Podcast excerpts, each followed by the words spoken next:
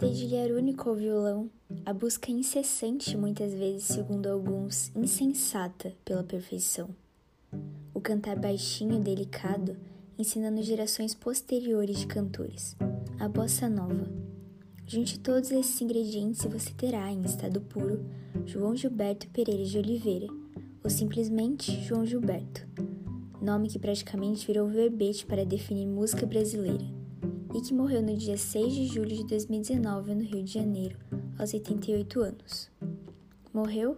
Bem, dizem que gênios como ele nunca morrem exatamente, apenas mudam de patamar. Foi ele que estava lançando uns anos atrás aquilo que no Brasil seria conhecido como bossa nova e no mundo como Brazilian Jazz. E foi assim que João Gilberto gravou um álbum icônico nos Estados Unidos, o Getz Gilberto, com o saxofonista Stan Getz. Produzido em 1963 com a participação especial de Tom Jobim no piano e Astrid Gilberto nos vocais de algumas faixas. É considerado o disco que popularizou a bossa nova em todo o mundo. Em contrapartida, tornou-se um dos álbuns de jazz mais vendidos de todos os tempos, e o primeiro a receber o Grammy de melhor disco do ano em 1965.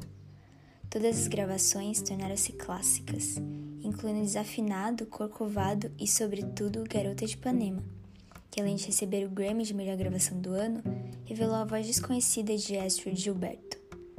1 minuto e 15 segundos de Astrid em The Girl from Ipanema bastariam para transformá-la na nova sensação vocal e num símbolo da nascente liberdade feminina tão bem expresso na letra Garota. A união de música sofisticada com apelo popular tornou o disco um completo sucesso de vendas comerciais. O balanço sambístico da bossa, o minimalismo de Jobim e Gilberto, acrescidos da voz contida de Astrid Gilberto e dos improvisos de Goetz, garantiram a louvação do disco por parte de músicos e do público em geral ao longo dos anos.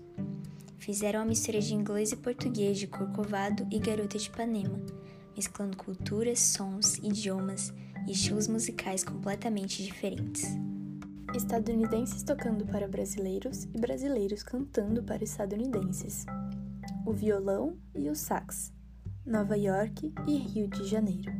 O álbum Get Gilberto reproduziu culturas opostas, mas que em determinado ponto se dialogavam.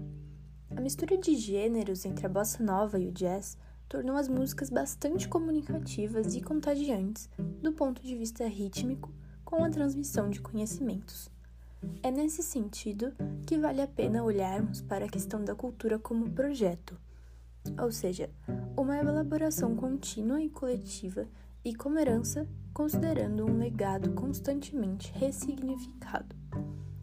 E quando nos remetemos, por exemplo, a momentos valiosos da história cultural brasileira e estadunidense, vale a pena colocar em suspensão noções como genialidade e inspiração.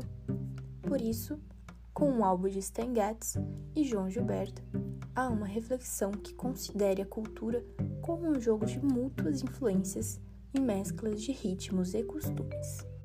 Falar de mistura de culturas é falar sobre o Brasil, que é um terreno fértil para essas negociações. O que é a realidade brasileira, se não um resultado de encontros entre matrizes culturais de diversas partes do globo? A rede da cultura não conhece limites. E o álbum mostrou essa amplitude com maestria, não só no solo brasileiro, mas também no estadunidense. E Getz e Gilberto rodaram o planeta.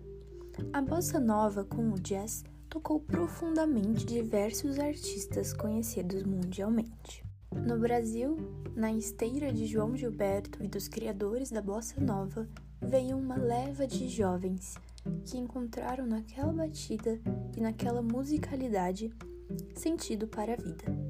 Procure com atenção no DNA musical de Chico Buarque, Rita Lee, Roberto Carlos, Caetano e Gil. Sempre haverá a bossa nova ali. E, obviamente, João Gilberto.